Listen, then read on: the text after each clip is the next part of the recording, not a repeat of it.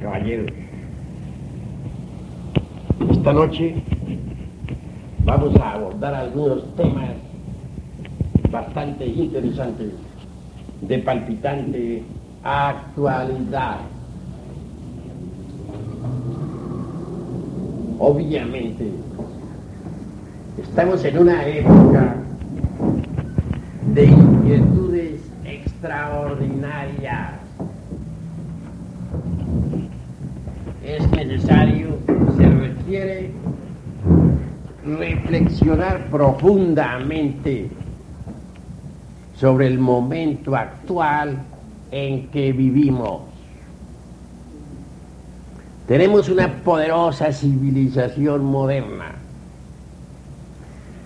Se ha hecho muchos avances en el terreno de la física, de la química, de la medicina, de la ingeniería, etcétera, etcétera, etcétera. Hemos levantado una gran civilización, poderosas naves dirigidas hacia la luna han sondeado el espacio, han estudiado o han aterrizado en el suelo lunar, etc. También se han enviado naves a Venus, aunque no hayan ido tripuladas. Se proyectan excursiones a Marte, se ha dicho que por el año 85 o algo más, Estados Unidos va a enviar un cohete atómico al planeta Marte tripulado. Aguardaremos resultados concretos sobre el particular. Todo esto en el fondo es fascinante, extraordinario la televisión ha cumplido una gran misión. Gracias a la televisión pudimos perfectamente seguir las huellas de los cohetes que descendieron en la luna. Entonces mucho se supo sobre la vida lunar. Se investigó bastante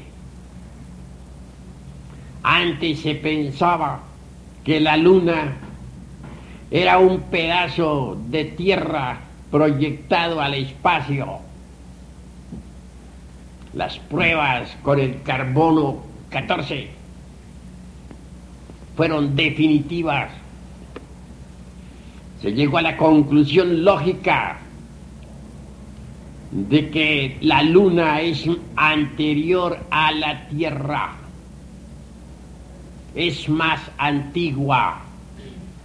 Y esto de por sí resulta sensacional. Entonces, todos esos sabios que sostuvieron en el pasado la teoría de que la luna era un pedazo de tierra proyectado al espacio, se equivocaron lamentablemente. Repito, las pruebas con el carbono 14, el análisis riguroso de los guijarros lunares, nos indicaron que tales sabios que en el pasado sostuvieran la tesis de que la luna era un pedazo de tierra, resultó específicamente equivocado.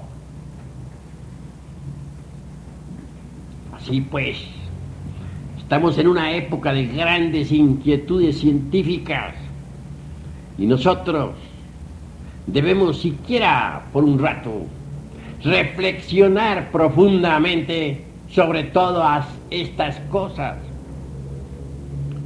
Ustedes están aquí porque tienen inquietudes. Yo también estoy aquí por las inquietudes que tengo.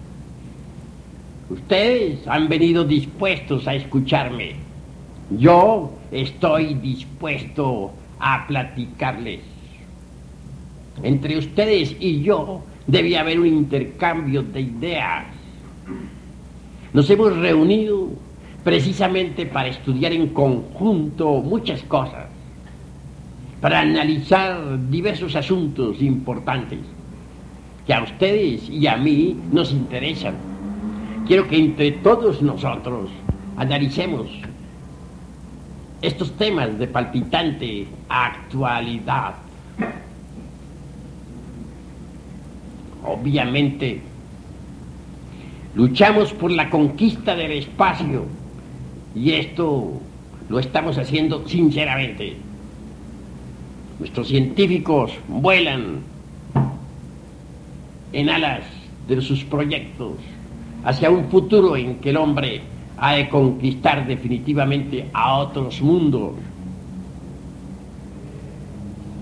Eh, pero no debemos en manera alguna dejarnos fascinar por tanta fenomenología. Conviene que con carácter propio investiguemos. Así nos evitaremos posiblemente muchos desengaños. Se ha hablado mucho en esta época, y eso lo saben ustedes, sobre la cuestión esa de naves cósmicas provenientes de otros mundos. Una especie de antimonia, de antítesis muy interesante entre cohetes disparados por tirios y troyanos a la Luna, o a Venus, o a Marte, etc. Y proyectos, y digo, y naves cósmicas provenientes de otros mundos. Existe cierto escepticismo que a nada conduce. Hay pues inquietudes de una y otra parte, conceptos que antagónicos, opiniones encontradas. Todo esto vale la pena reflexionarlo. Cuando nosotros oímos hablar de platillos voladores, ponemos atención o sonreímos un poco escépticos pero hay algo de realidad en, todo eso. A mí no me parece en modo alguno que nuestro planeta Tierra sea el único planeta habitado. Cuando uno estudia la panspermia de Arrhenius, descubre con asombro místico que los gérmenes de la vida provienen de otros mundos. Resulta interesante Arrhenius con sus teorías. Obviamente, en el fondo todos vivimos de las estrellas. Nuestro, nuestro mismísimo planeta Tierra es un mundo habitado. Un mundo que gira alrededor del Sol. Un planeta como cualquier otro del espacio infinito. La ley de las analogías filosóficas nos invita a pensar que si nuestro mundo Tierra está habitado, debe haber en el espacio infinito otros mundos también habitados. No creería yo jamás que los gérmenes de la vida universal fuesen patrimonio exclusivo del planeta Tierra. Me parece que el exclusivismo en este sentido resulta regresivo, reaccionario, retardatario. Les invito a pensar que si nosotros estamos luchando por la conquista del espacio, con nuestros cohetes que viajan a velocidades extraordinarias. Es posible que en otros mundos exista también esa misma lucha. No descartaría jamás la idea de la posibilidad de gentes extraterrestres, habitantes de otras esferas, que ya hubiesen conquistado el espacio. Creer que somos los únicos en un cosmos tan grandioso, compuesto por tantos y tantos millones de mundos, resulta demasiado reaccionario y exclusivista. Recuerden ustedes que en la época de Colón muchos fueron los que se rieron de aquel sabio, de aquel gran navegante, cuando se lanzó, ya, como dicen en aquella época, a través del océano, más allá del cabo Finisterre. Entonces, en la época de Colón, se creía que la Tierra era plana, cuadrada. Nadie aceptaba la posibilidad de vida en Europa más allá del Cabo Finisterre, que significa fin de la tierra. Parece a veces que nosotros pensamos con mente medieval. Cuando negamos la posibilidad de vida consciente o inteligente en otros mundos, indubitablemente pensamos con criterio anticuado, antirevolucionario, medieval. Admitamos la posibilidad de vida en otros mundos. Las naves cósmicas son una realidad. Gentes hay en otros mundos habitados más cultas que nosotros que ya conquistaron el espacio. Y de eso puedo darles a ustedes testimonio fehaciente. Si me basara en meras elucubraciones intelectuales, realmente no tendría, no tendría bases como para afirmar la tesis del los mundos habitados por gentes extraterrestres. Si tú me basara únicamente en puras concepciones intelectivas o en la lógica formal o dialéctica para enfatizar la idea de la posibilidad de la existencia de los extraterrestres, no pasaría de ser un teórico más. A mí en verdad me consta la existencia de los extraterrestres. Los conozco personalmente, en carne y hueso. Y por eso no tengo inconveniente alguna en dar testimonio. Si ustedes creen, está bien. Si no creen, está bien. Si aceptan, maravilloso. Si rechazan, es cuestión de ustedes. En todo caso, daré mi testimonio. Algún día, no importa cuál, hallándome en el Distrito Federal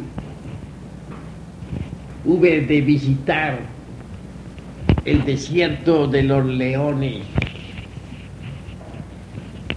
Quería estar en, en paz, aunque fuese por algunas horas. Deseaba entregarme a las más serenas reflexiones. De pronto me sentí atraído hacia cierto lugar del bosque. Había allí un espacio dentro de una arboleda. No sé por qué me dio por dirigirme personalmente al lugar indicado. Lo cierto fue que hallé una enorme nave cósmica sobre un trípode de acero. Obviamente, les confieso a ustedes en nombre de la verdad que me sentí completamente confundido, conmovido. Tal hallazgo me dejó, me dejó absolutamente sorprendido.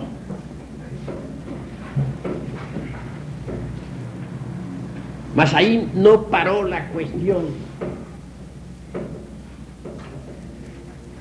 Una compuerta metálica se abrió y vi a un jefe o capitán descender de aquella nave. Tras de él venía, venía la tripulación.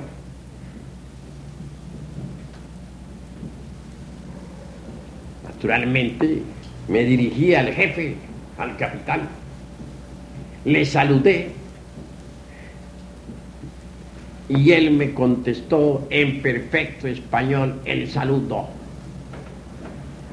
Buenos días, le dije. Respondió el capitán, buenos días.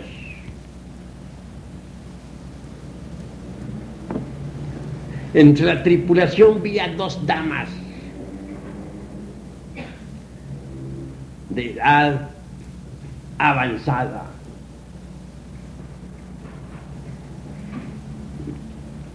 ¿Qué edad tendrían? No lo sé.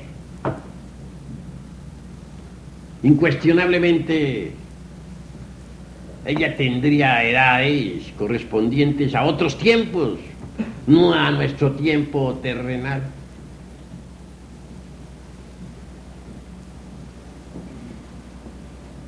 Hablé al capitán diciendo, Señor,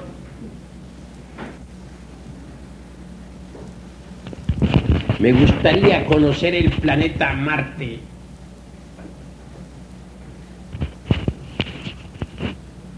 Mi propio germen espiritual divinal está relacionado con aquel mundo del espacio infinito. Mi mónada dijera, hablando al estilo de Leibniz, que tanto se ocupó sobre las mónadas. El capitán guardó silencio. Sin embargo, después de unos minutos, tomó la palabra y dijo, a Marte, dice usted, sí, me gustaría conocer el planeta Marte y que ustedes me llevaran. Estoy dispuesto a irme con ustedes ya, inmediatamente. Nada me puede atraer al planeta Tierra.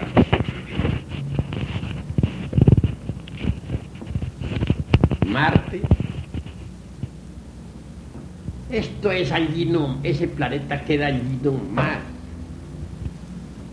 Eso está muy cerca, me dijo. Pero al hablar así en esa forma, comprendí que mi petición o que mi, pretensi- mis prete- mi pretensión había sido demasiado pobre. Yo creía haber pedido algo muy grande, pero para él mi petición había sido en verdad muy pobre.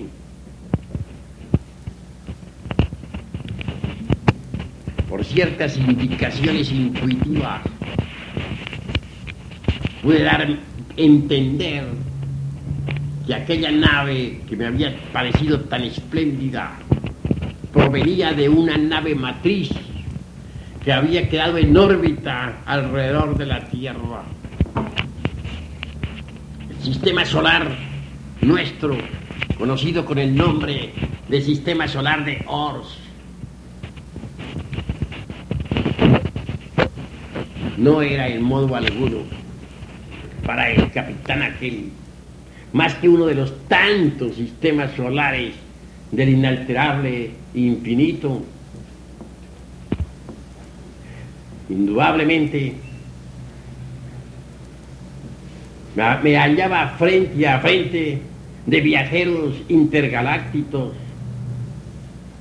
de gentes que viajan de galaxia en galaxia, de individuos sabios e, y conscientes.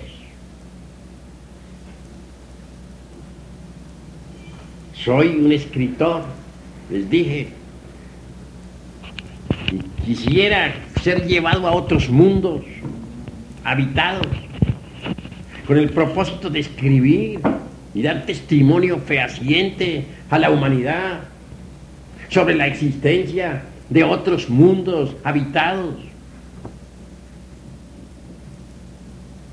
Soy un hombre, le dije, no un simple animal intelectual. Y la petición que le hago a usted, le dije, no es por mí, sino por la humanidad en general. Me gustaría en alguna forma cooperar con la cultura general del mundo en que vivo. Arguí muchos conceptos, pero aquel capitán guardaba silencio. Hasta me agarré al trípode aquel de acero con el propósito de no desprenderme de ahí más hasta que se resolviera meterme en su nave y me llevara.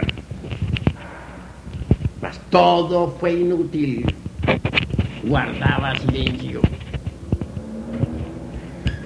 Examiné a aquel hombre y a toda la tripulación personajes de un color cobrizo, amplia frente, delgados de cuerpo, estatura de un metro y veinte o treinta o cuarenta centímetros jamás. El capitán tenía en su mano como una especie de algo metálico que francamente no entendí.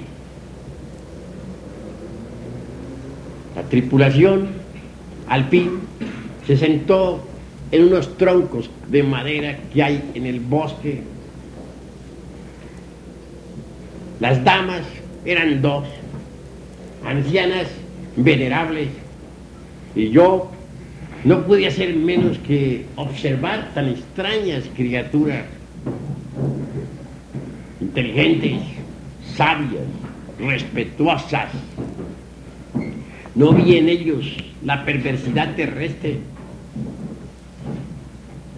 Podía notar cuidadosamente el sentido de responsabilidad moral que tenían. Hablaban poco porque tienen un concepto muy elevado sobre la palabra. Ellos no echan a volar la palabra como nosotros. Hablan poco y dicen mucho. Para ellos la palabra es oro, oro en polvo. Solo la usan en casos muy indispensables. No les vi cara de asesinos como nosotros, los terrícolas.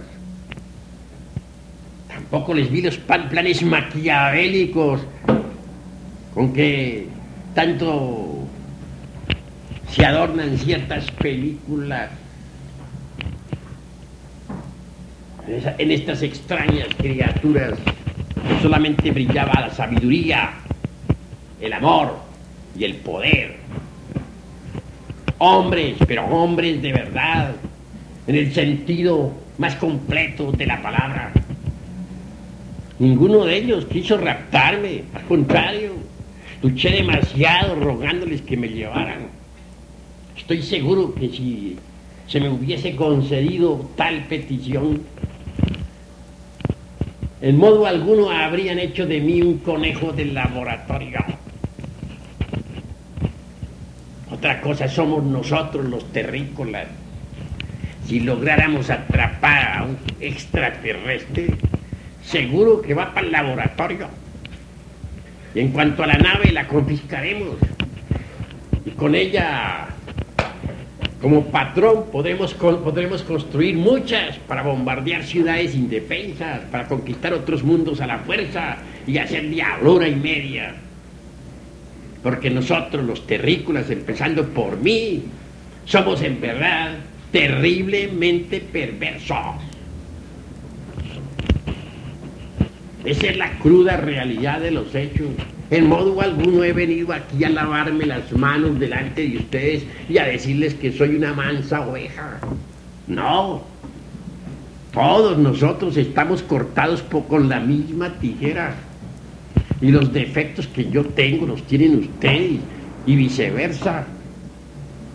Así pues, el testimonio que le doy sobre aquellas gentes es sincero, en verdad, sincero no trato en modo alguno de deformar el testimonio, de deformar la verdad. Sentados al fin aquellos tripulantes en los troncos de madera que habían en tal lugar, una de las damas se puso de pie y en nombre de toda la, de toda la tripulación habló. Dijo, si colocamos nosotros una planta que no es aromática junto a otra que sí lo es, la que no es aromática se impregnará con el aroma de la que sí es aromática. Luego prosiguió. Lo mismo sucede en los mundos habitados. Mundos que en el pasado andaban mal, con humanidades perversas. Poco a poco se fueron transformando con el aroma, con la vibración de los mundos vecinos. Mas nosotros, como usted ve, acabamos de llegar aquí a este planeta Tierra y no vemos que sucede lo mismo. ¿Qué es lo que pasa en este planeta? Bueno, la pregunta que me hicieron fue tremenda. Yo debía dar una respuesta pues, de alta calidad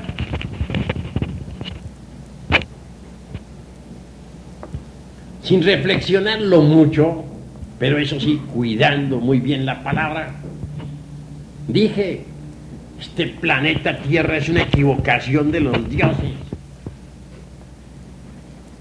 Pues luego completé, redondeé el concepto lo mejor que pude para decir, este es el karma de los mundos. Karma es una palabra que representa o que significa causa y efecto. Tal causa, tal efecto.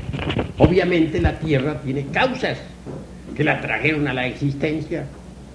Y, los, y posiblemente dije esas causas pues están más o menos equivocadas. Los efectos tienen que ser equivocados. Al decir así, ese es el karma de los mundos con gran asombro vi que la anciana que me hablara asintió inclinando su cabeza con una venia respetuosa. No dijo nada, sino sencillamente asintió. La otra dama lo mismo, hizo una venia respetuosa.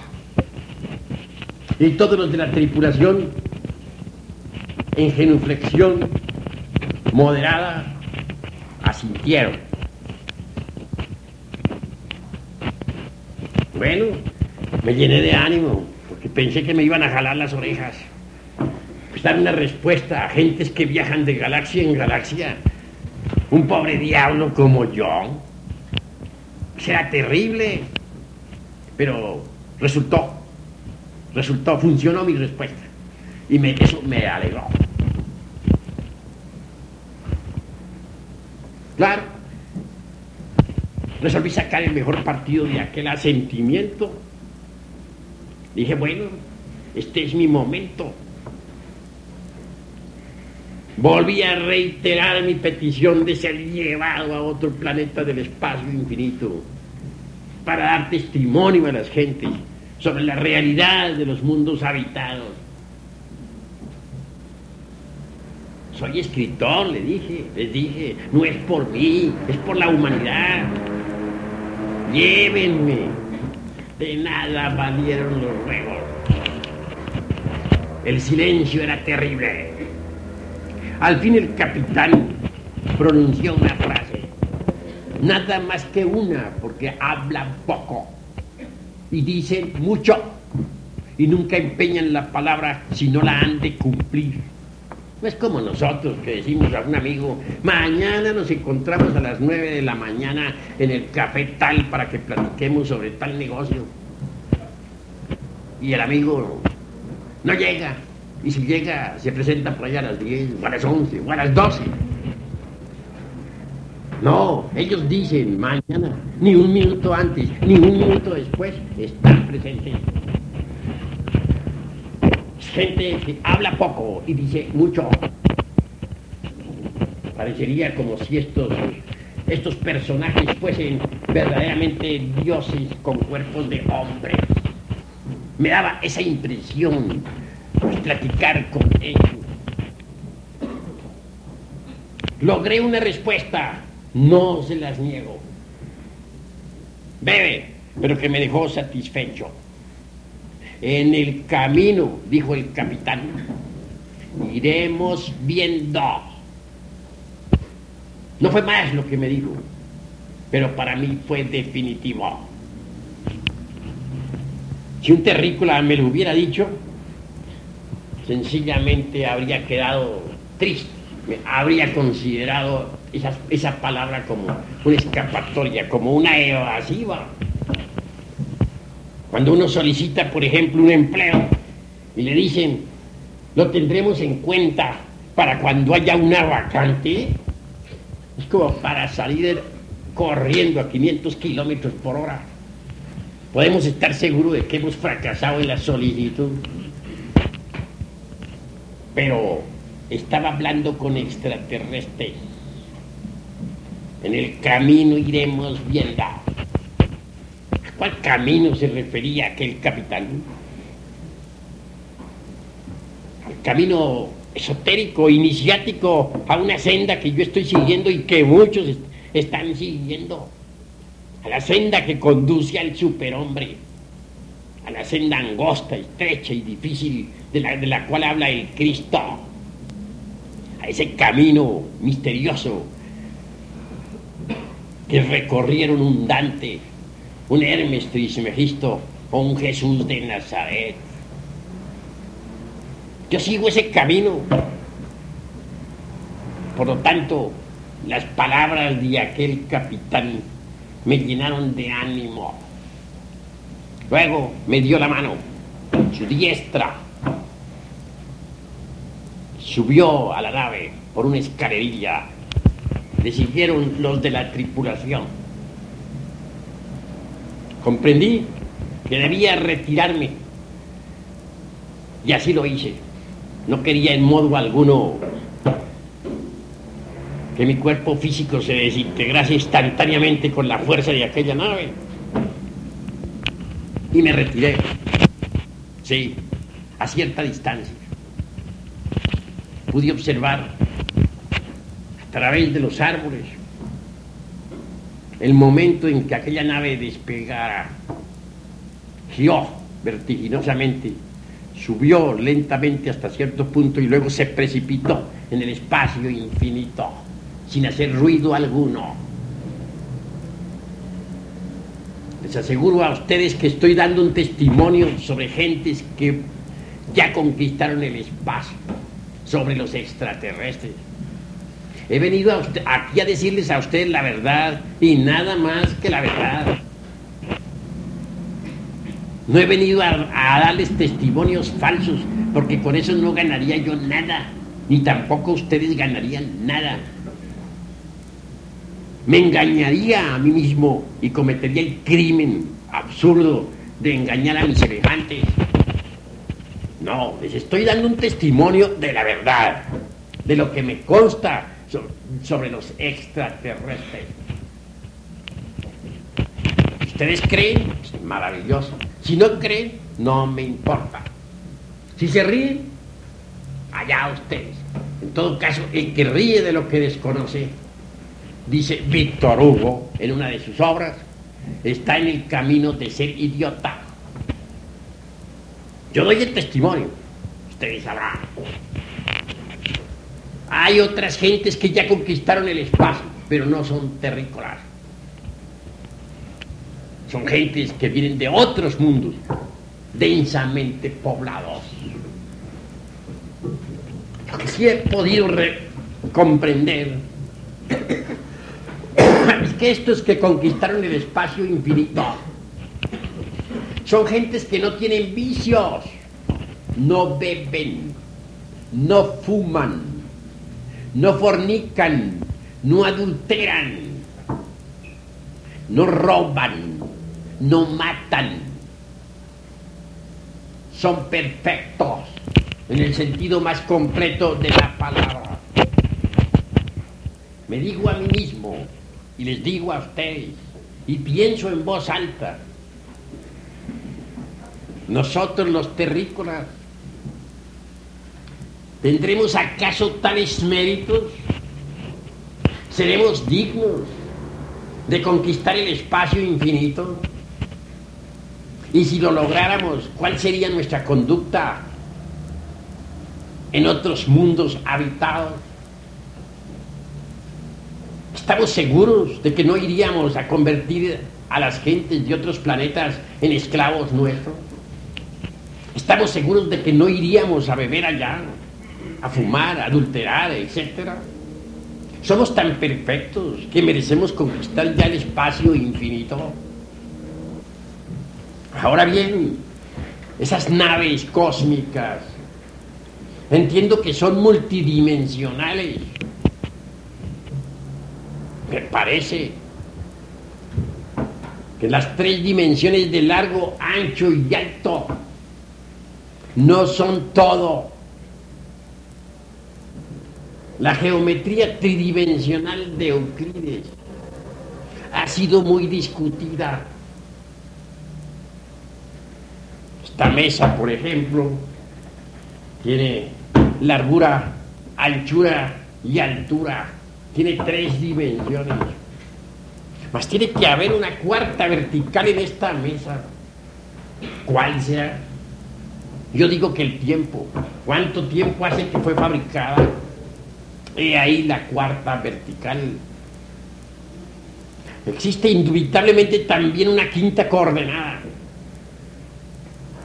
Entiendo que es la eternidad. Más allá de la quinta dimensión, tiene que existir una sexta. Una sexta que no, sea, no es ni el tiempo, ni, ni tampoco el mundo tridimensional. La quinta coordenada será la eternidad, la cuarta el tiempo. ¿Y la sexta cuál será? ¿Y cuál la séptima? La sexta está más allá de la eternidad y del tiempo. Y en cuanto a la séptima, es la dimensión cero desconocida. Espíritu puro, dijéramos. Indubitablemente, tiene que haber siete dimensiones básicas, fundamentales. Mientras existan, mientras tengamos nosotros el dogma tridimensional de Euclides, permaneceremos en estado regresivo retardatario. Hoy por hoy la física moderna está retardada, es regresiva, es retardataria, anticuada, porque se basa exclusivamente en las tres dimensiones básicas fundamentales del dogma tridimensional de Euclides. Las naves extraterrestres están basadas en una geometría diferente. Yo digo que hay que crear una geometría tetradimensional. Y esto sería posible si investigáramos más a fondo el átomo. Obviamente es en el átomo donde está la, eh, eh, trazada la cuarta vertical. El día que podamos trazar la cuarta vertical en el papel, podremos también entonces crear una geometría tetradimensional. Con una geometría así podríamos fabricar naves de cuatro dimensiones, naves capaces de viajar en el tiempo, ya hacia el remoto pasado, ya hacia el remoto futuro. Con naves así podríamos conquistar el espacio infinito. Mas nosotros todavía no podemos crear ese tipo de naves. Para viajar a Marte nos echaremos dos años en un cohete atómico. Según pude entender de las afirmaciones de aquellos extraterrestres que conocí en el desierto de los leones, en menos, en cuestión de minutos, ellos están en Marte. Para ellos Marte es allí nomás, como quien dice en la tienda de la esquina. Y es que ellos meten sus naves dentro de la cuarta vertical. Tales naves están propulsadas con energía solar. Y esto es maravilloso. Nosotros necesitamos enviar cohetes equipados con combustible líquido Nuestros astronautas tienen que hacer 50.000 maromas para poder bajar en la luna. Ellos no necesitan de tales maromas. Para ellos la luna está allí más. Así pues, no veo por qué hemos de sentirnos orgullosos con nuestra tan cacareada civilización moderna. Yo les invito a ustedes sencillamente a dejar por un momento el engreimiento, el orgullo. Les invito a comprender que nosotros, los terrícolas, somos apenas embriones y que nuestra tan cacareada civilización moderna no vale realmente la pena. Yo les invito a ustedes a investigar a fondo toda esta cuestión de la conquista del espacio interplanetario.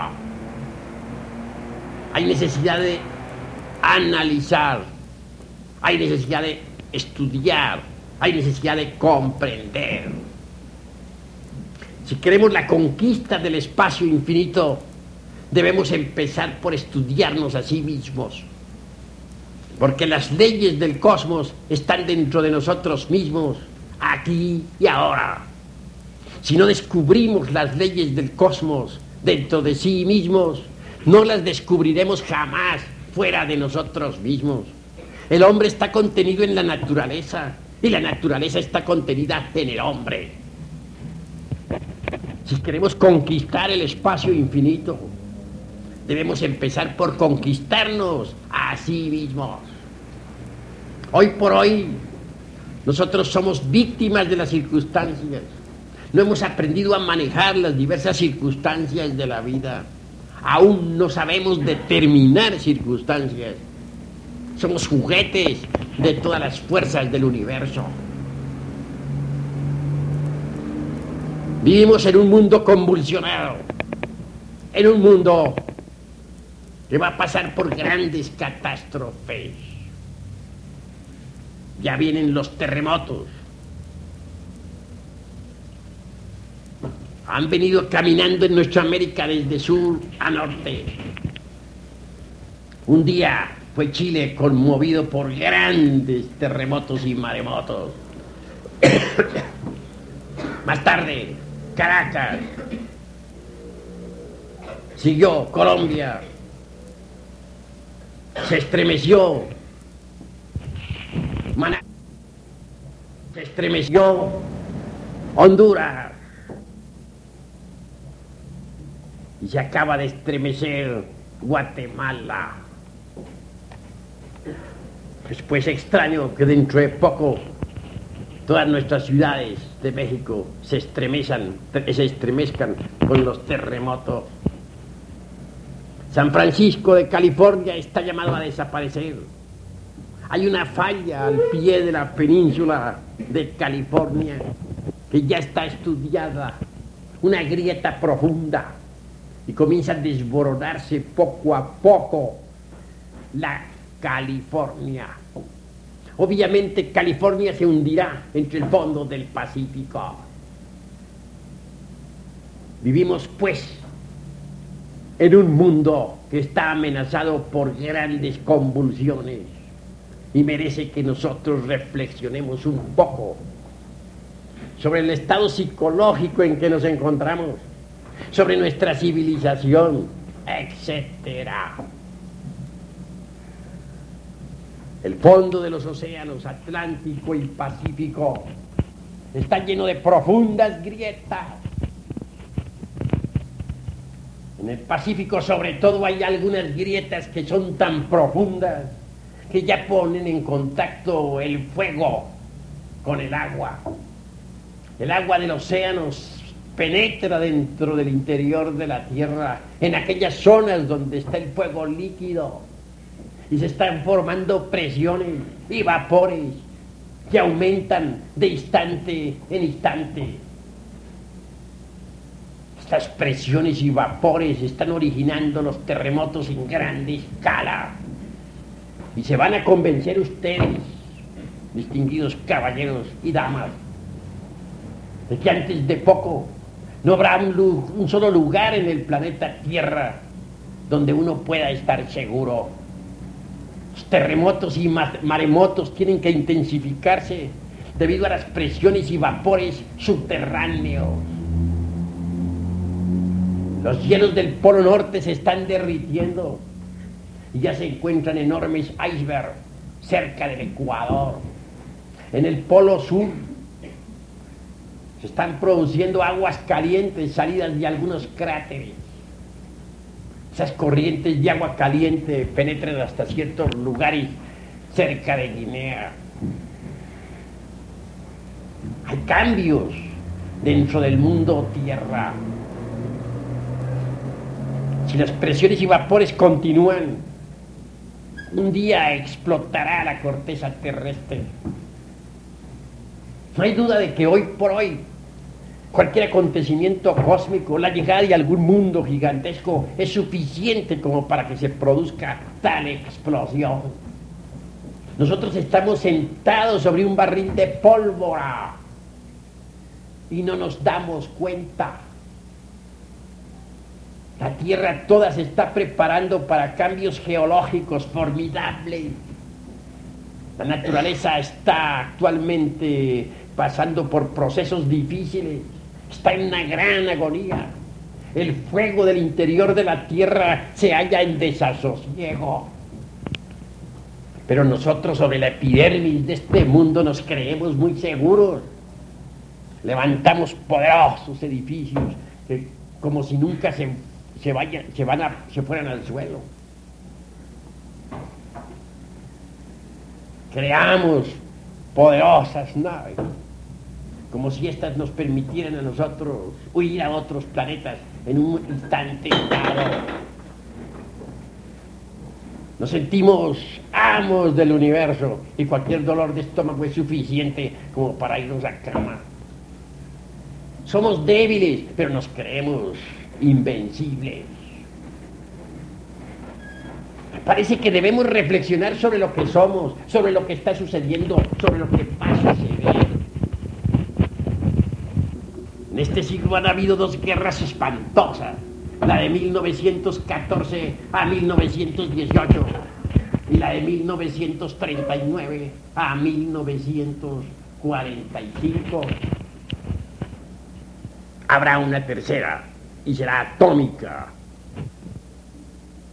Entonces ah, existirá un gran holocausto nuclear. Poderosas ciudades quedarán reducidas a cenizas y millones de personas perecerán. Lo más grave de todo esto es que el abuso de la física atómica nos llevará al desastre. Un día llegará en que vendrá la descomposición del átomo en cadena. Y entonces los científicos no podrán controlar la energía atómica. No hay duda de que la contaminación radioactiva será espantosa. Las nubes cargadas de radioactividad, por ejemplo, al descargarse sobre, las, sobre los cultivos, también los contaminarán. Así pues, en la, Tercera Guerra Mundial ya no habrá que comer, porque la radioactividad habrá impregnado completamente las cosechas. Y los alimentos contaminados no servirán para nuestra alimentación.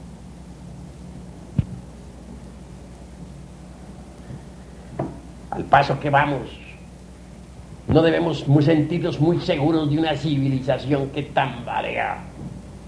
Ni tampoco debemos estar muy seguros de nuestras teorías, de nuestros conceptos, de nuestras ideas. Merece la pena que revisemos todo lo que hemos aprendido en la escuela, en el colegio, en la universidad, en los libros escritos por distintos escritores. No trato de, de atacar ninguna teoría. No, Únicamente estoy invitándoles a ustedes a la reflexión y nada más. Ese es el objeto de esta plática. Hay una ley que se conoce como ley de la entropía universal. Si nosotros colocamos dos marmitas llenas de agua, una conteniendo agua caliente y otra conteniendo agua fría, si las colocamos juntas, veremos un desorden involutivo He ahí lo que es la entropía universal. Si las gentes no trabajan sobre sí mismas, si no procuran pasar por una especie de revolución psicológica, si no modifican sus costumbres, su manera de vivir y de ser, marcharán de acuerdo con la ley de la entropía, involucionarán en, en el tiempo y un día no habrá diferencia entre persona y persona. Todos seremos terriblemente perversos. En cuanto al planeta Tierra, no podemos negar que está metido dentro de la ley de la entropía. La atmósfera se halla completamente contaminada. Los mares se han convertido en enormes basureros. Muchas especies marítimas están desapareciendo. En los ríos han muerto los peces. Es difícil ya encontrar un río que no esté contaminado. Los frutos de la tierra han sido adulterados con tantos y tantos injertos. Es difícil ya comerse uno una manzana legítima. Ahora tiene uno que comer perones. Todo, esto ha alterado el orden del universo, el orden de la naturaleza. Hay tierras que ya no producen.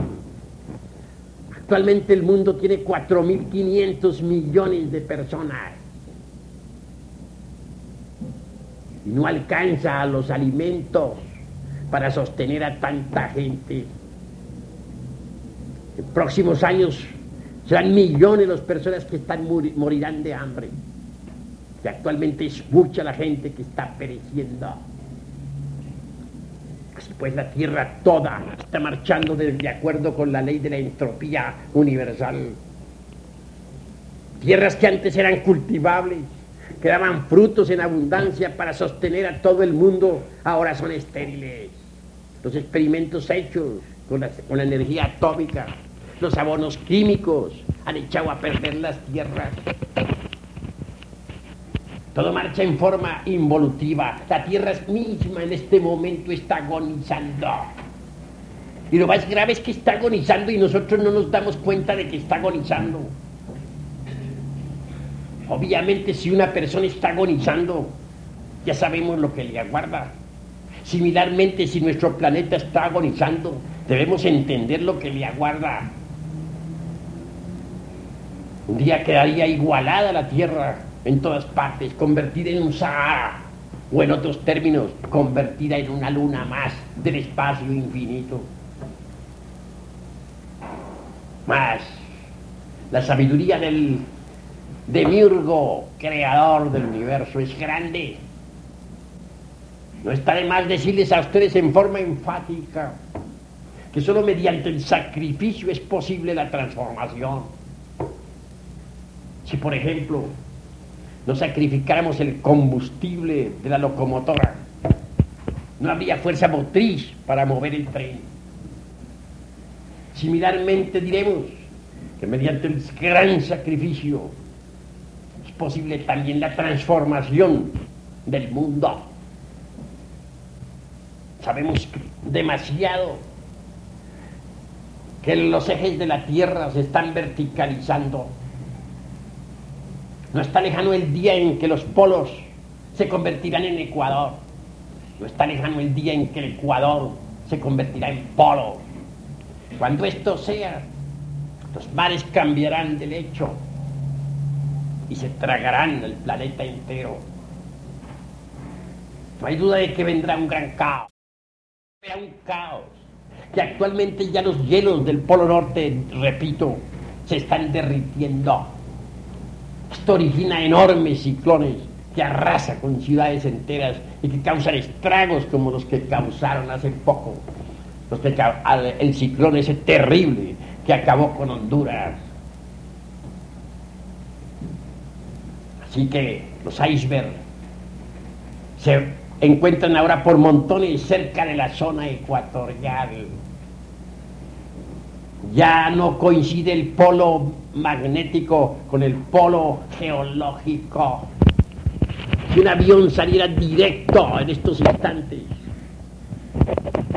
hacia el polo norte, guiado por la brújula, y si luego descendiera exactamente sobre el polo, hallarían los pilotos con asombro que allí no está el polo geológico. Polo geológico está desviado se dirige hacia el Ecuador. De manera que el polo magnético y el geológico ya no coinciden. Esto hace que cambien los climas, que se noten ciertos desórdenes en las estaciones, sobre todo en la primavera y el verano.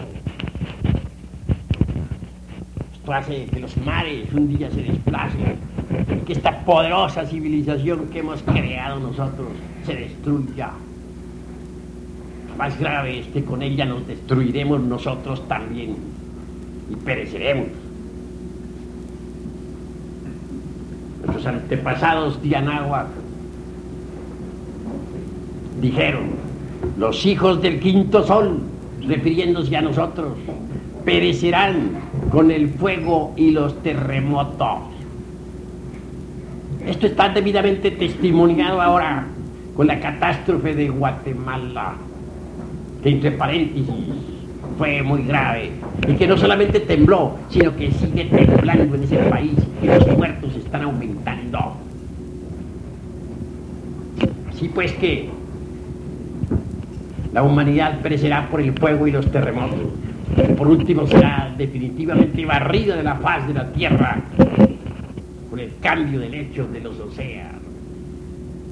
Mas así, mediante ese tremendo y espantoso sacrificio, surgirá un día del caos, continentes nuevos donde vivirá una nueva humanidad.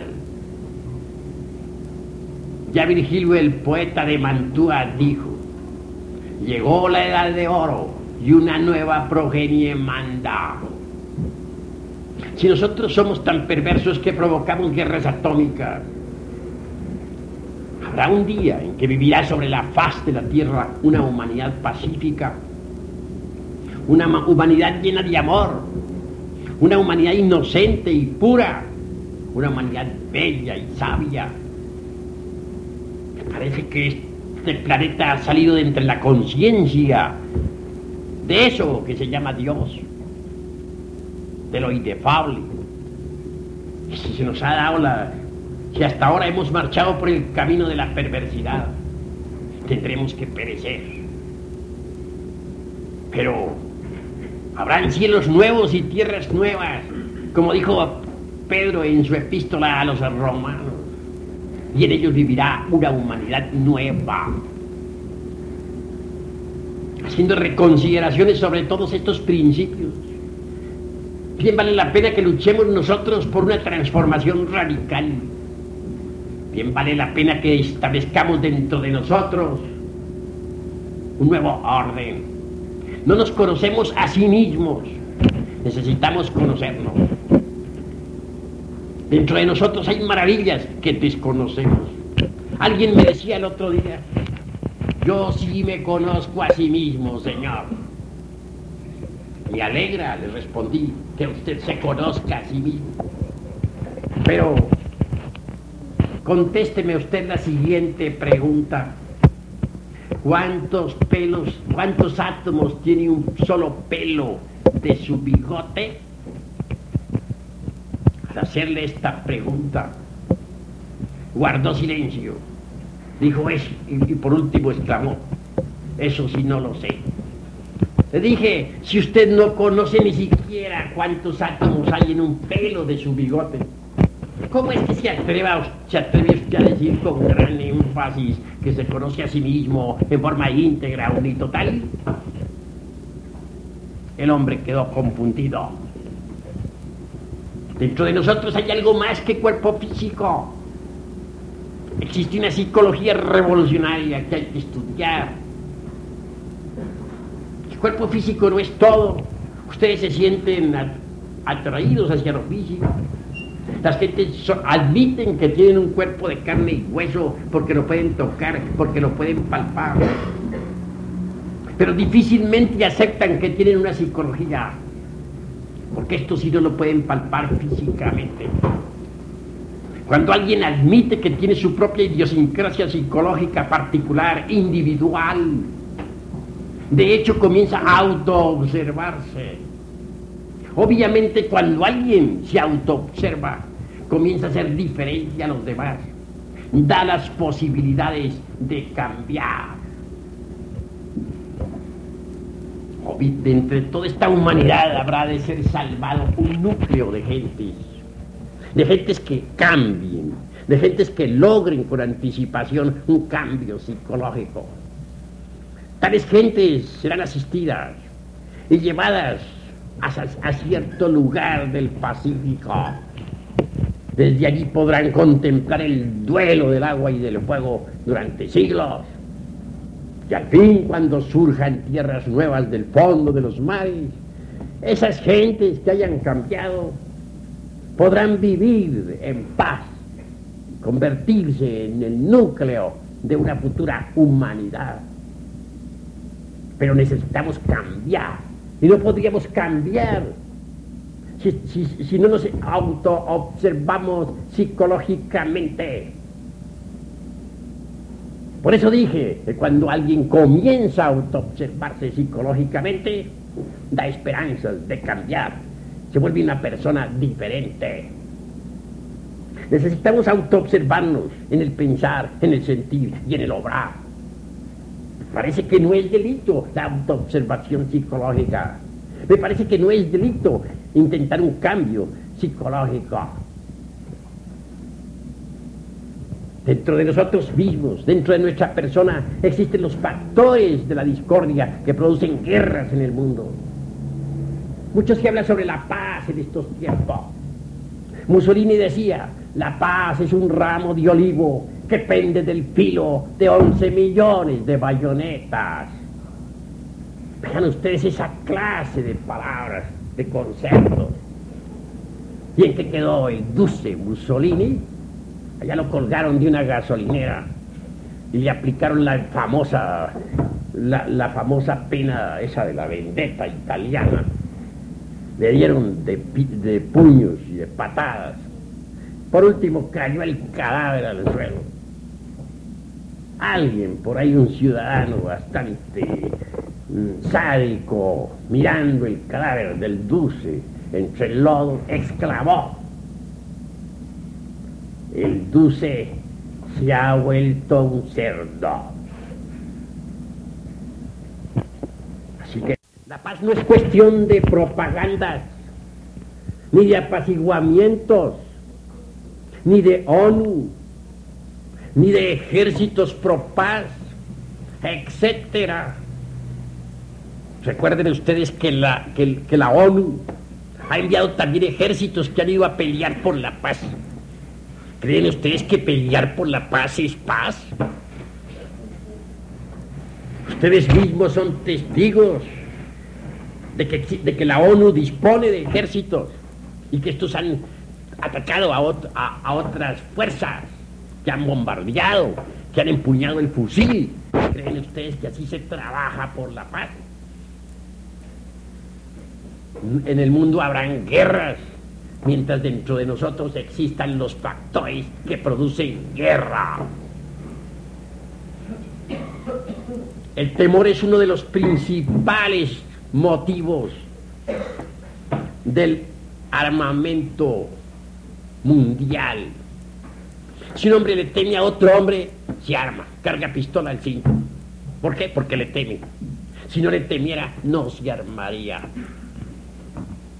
Si una nación se arma hasta los dientes, se adquiere bombas atómicas, cañones ultramodernos, etc., es porque teme que la invadan. Teme que otra nación le ataque. El miedo hace cometer muchas injusticias. Un hombre mata a otro por miedo. El miedo a la, vida hace que muchos se metan de ladrones. El miedo a perecer de hambre hace que muchas mujeres se prostituyan.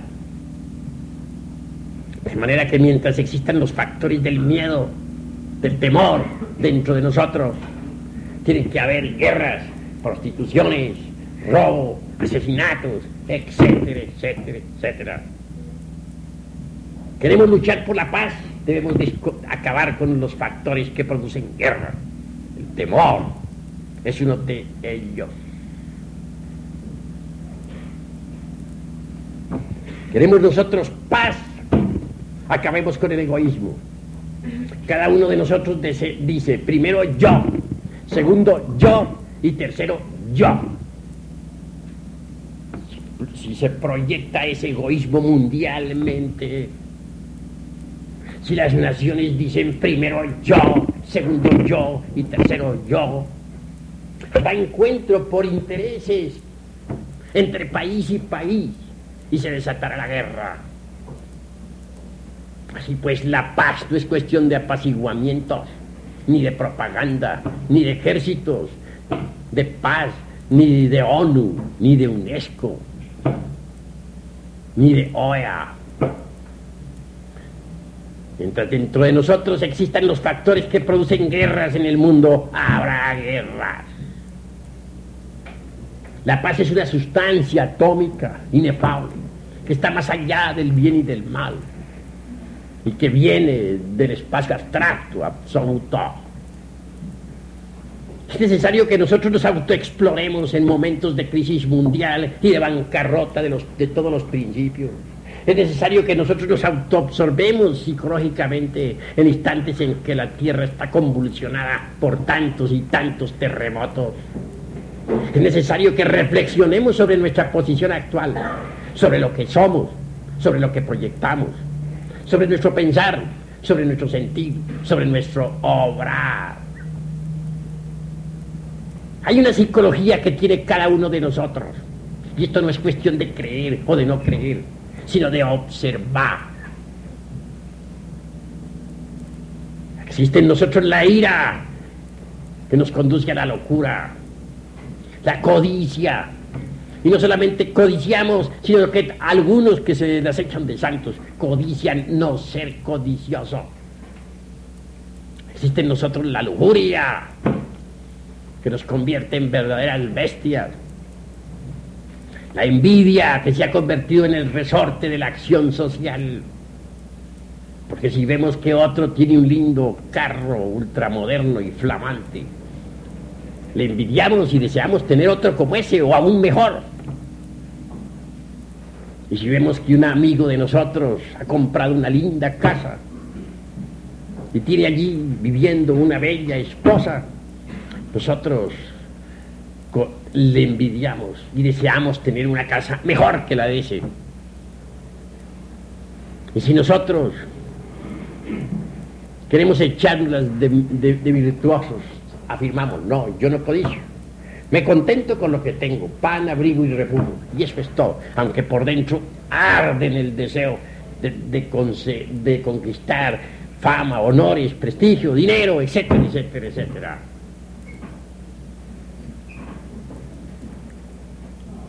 Orgullo nos está corroyendo el corazón. Cada uno de nosotros tiene su orgullo particular, individual. Nos queremos demasiado a sí mismos. Y eso es gravísimo. Perezosos, los hay muchos. Glotones, por montones. Pero nosotros no somos perezosos ni glotones.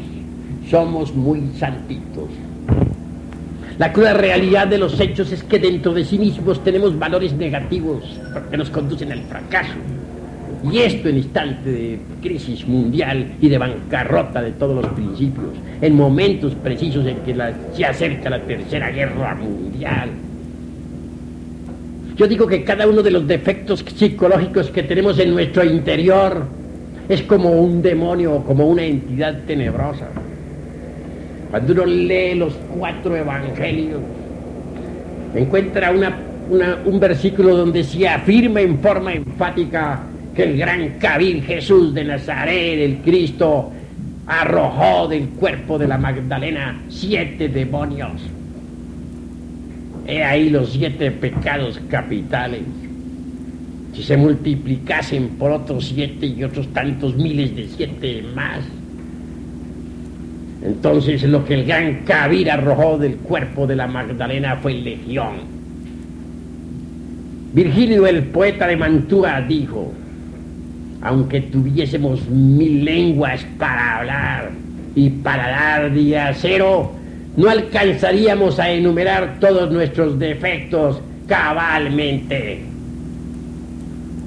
Así pues, es el Evangelio crístico tiene razón cuando afirma que cada uno de nosotros es legión. Si afirmásemos en forma clara y precisa que el yo no es algo individual, sino que constituye una pluralidad, no estaríamos exagerando la cuestión.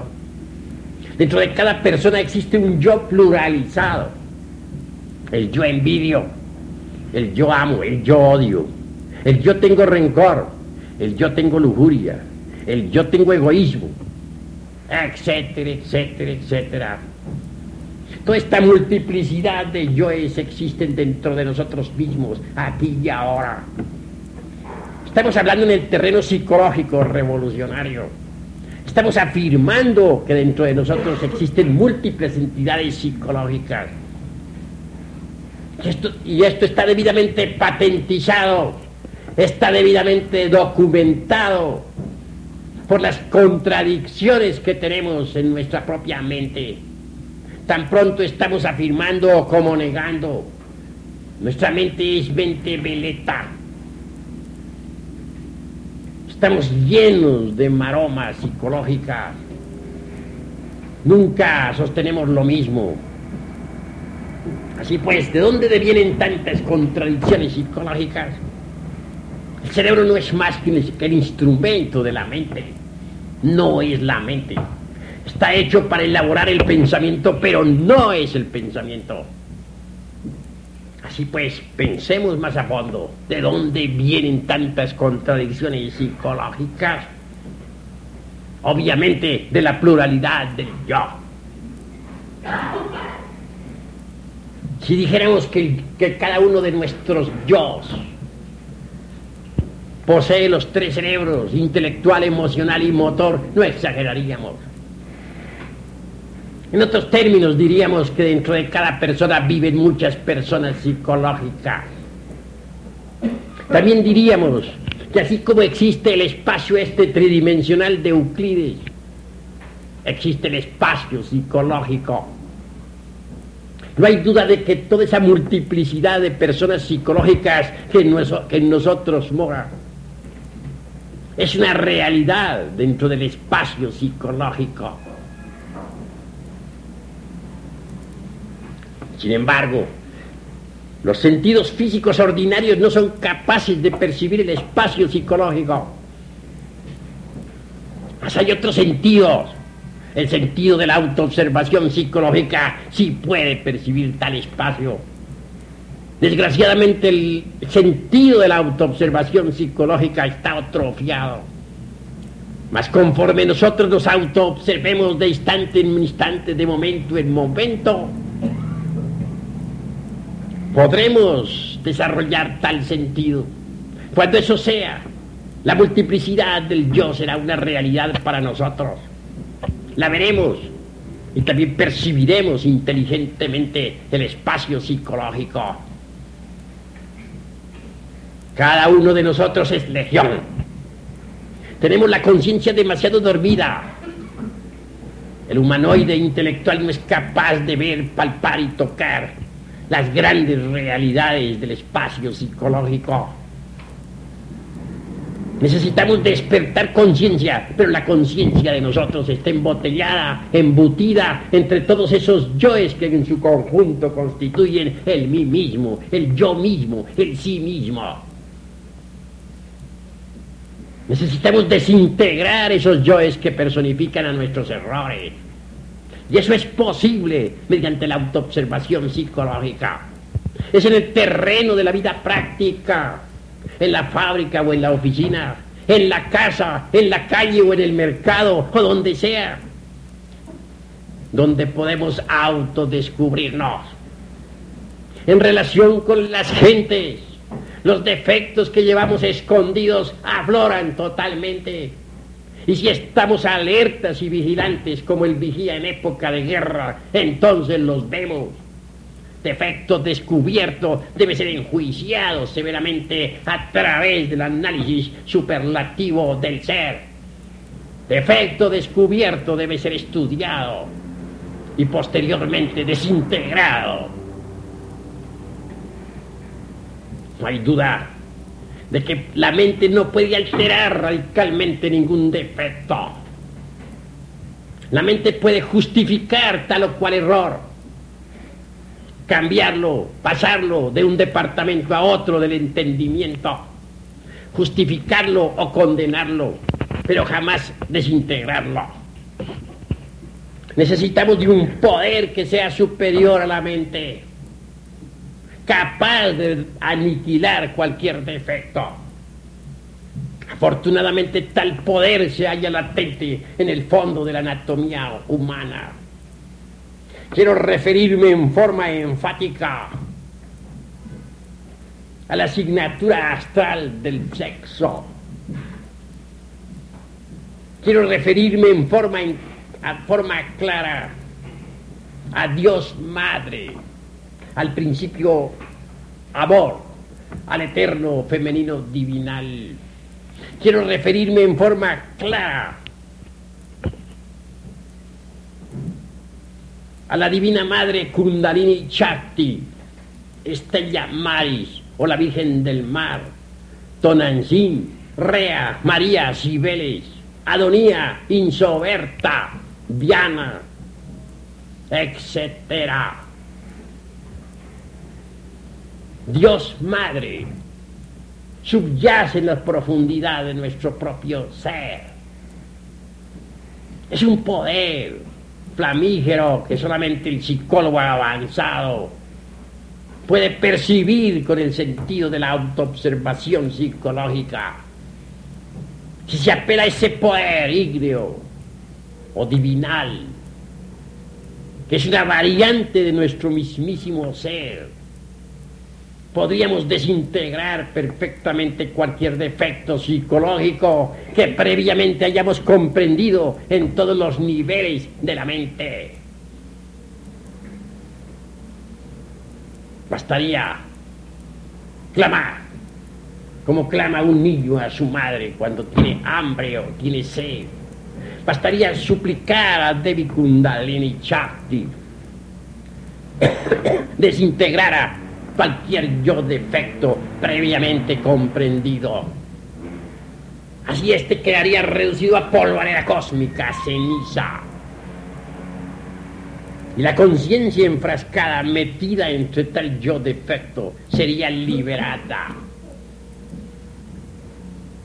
Por ese camino podríamos desintegrar todos los yo defectos y liberar la totalidad de la conciencia superlativa del ser una conciencia liberada, emancipada, es capaz de ver, tocar y palpar las grandes realidades del espacio psicológico. Una conciencia liberada está más allá de la mente y puede perfectamente descubrir la realidad de todos los fenómenos que suceden en el universo. Quiero que ustedes sepan que hay tres clases de mente. La primera podríamos denominarla la mente sensual. Esta elabora sus conceptos de contenido con las percepciones sensoriales externas. Nada sabe sobre el espacio psicológico, nada sabe sobre lo real, sobre Dios, etc.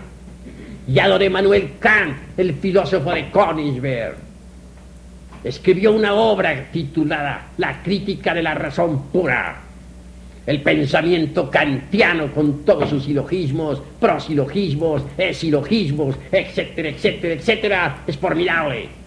Don Emanuel con la crítica de la razón pura demostró al mundo que la, que la mente sensual nada puede saber sobre lo real, sobre la verdad, sobre Dios, etcétera.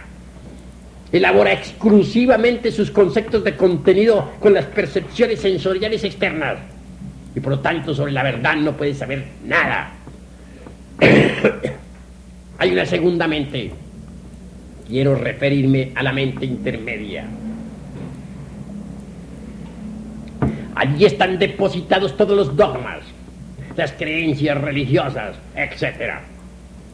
Cada cual es muy libre de creer lo que quiera. Nosotros los gnósticos en modo alguno nos pronunciaríamos contra las creencias ajenas sabemos respetar la religión y las religiones, porque consideramos que, que las religiones son como perlas preciosas engarzadas en el hilo de oro de la divinidad. Las creencias religiosas tampoco son percepción directa de la verdad. El sol existirá si creemos en él o no creemos. La tierra girará alrededor del astro rey, aunque no creamos. El fuego nos quemará el dedo cada vez que metamos, lo metamos entre la llama, aunque nosotros no creamos. Así pues, lo que un hombre crea o deje de creer no es la verdad. Más allá de la mente intermedia está la mente interior. Si la mente sensual funciona con base precisamente en las percepciones sensoriales externas. La mente interior funciona con los resortes precisos de la conciencia superlativa y trascendental del ser. Así pues, la conciencia despierta puede conocer los fenómenos de la naturaleza en forma directa, completa íntegra, unitotal. Y luego entregar esos datos a la mente interior.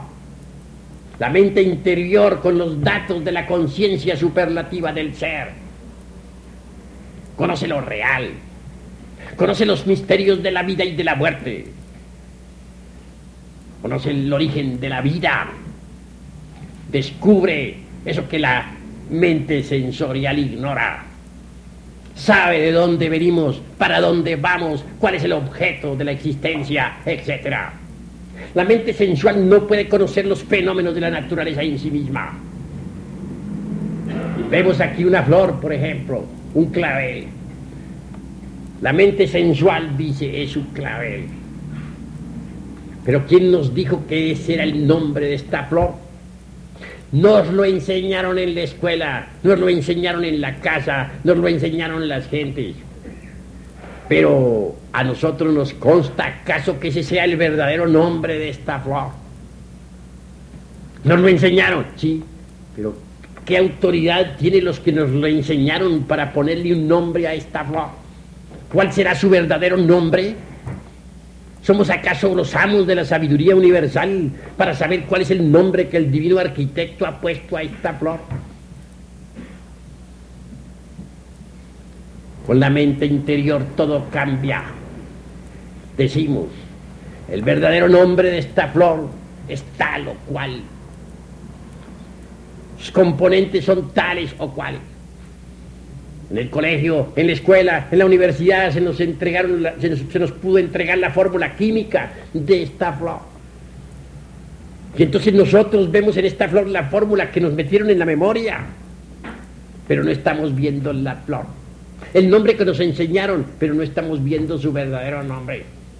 Estamos viendo lo que nos enseñaron, estamos poniendo en la flor lo que aprendimos en la escuela, en el colegio, en la universidad. Pero no estamos viendo la flor. Verla es diferente. Tenemos que abrirnos a lo nuevo para que la flor nos hable. Tenemos que conocerla, tenemos que colocarnos en un estado receptivo. Pero nosotros somos orgullosos. Nos creemos más grandes que la flor y la llamamos de tal manera, decimos, un clavel, y su fórmula química es tal porque nos enseñaron en la escuela. Pero estamos viendo lo que nos enseñaron en la escuela, no estamos viendo la flor. La conciencia sí puede ver la flor, conocer su real nombre en el cosmos, conocer sus verdaderos funcionalismos y sus reales elementos la conciencia puede pasar esos datos a la mente interior y la mente interior puede comprenderlo. Hoy por hoy, con nuestra mente sensual, lo único que hacemos nosotros en verdad es proyectar nuestras propias ideas y conceptos sobre los fenómenos. Nadie puede aprender con la mente sensual los fenómenos de la naturaleza y del cosmos porque la vida fluye incesantemente y cuando nosotros queremos retenerla, aunque sea por un instante, la matamos. Solo con la conciencia despierta expresándose a través de la mente interior podremos conocer los fenómenos en sí mismos y por sí mismos, aquí y ahora. Hay dos tipos de ciencia, la ciencia profana y la ciencia pura. En la ciencia pura no existen teorías, sino hechos. Si yo les dijera a ustedes que el conde San Germán, que vivió en los siglos XV, XVI, XVII, XVIII, XIX, etc., todavía vive, ustedes me creerían loco. Pero conozco al conde San Germán y de eso doy testimonio. Vive. Vive sostenido por una ciencia que ustedes no conocen, la ciencia pura. La ciencia del superhombre la ciencia que conocen los extraterrestres que viajan a través del espacio infinito. La ciencia de los señores de la vida y de la muerte. La ciencia de aquellos que han abierto la mente interior. Nosotros no somos sino párvulos del conocimiento universal. Y eso es todo. Mas podemos despertar conciencia destruyendo los elementos indeseables que llevamos dentro y transformarnos radicalmente para convertirnos en verdaderos superhombres en el sentido más completo de la palabra. Ahora, en estos instantes de crisis mundial y de bancarrota de todos los principios, en estos momentos de terremotos y de maremotos, bien vale la pena que nos exploremos a sí mismos. Bien vale la pena que intentemos un cambio psicológico, una transformación radical. Bien vale la pena que nos levantemos en armas contra todos los conocimientos anticuados, extemporáneos. Bien vale la pena que nos convirtamos en verdaderos revolucionarios de la psicología, en verdaderos rebeldes de la inteligencia, en hombres capaces de iniciar una nueva civilización y una nueva cultura.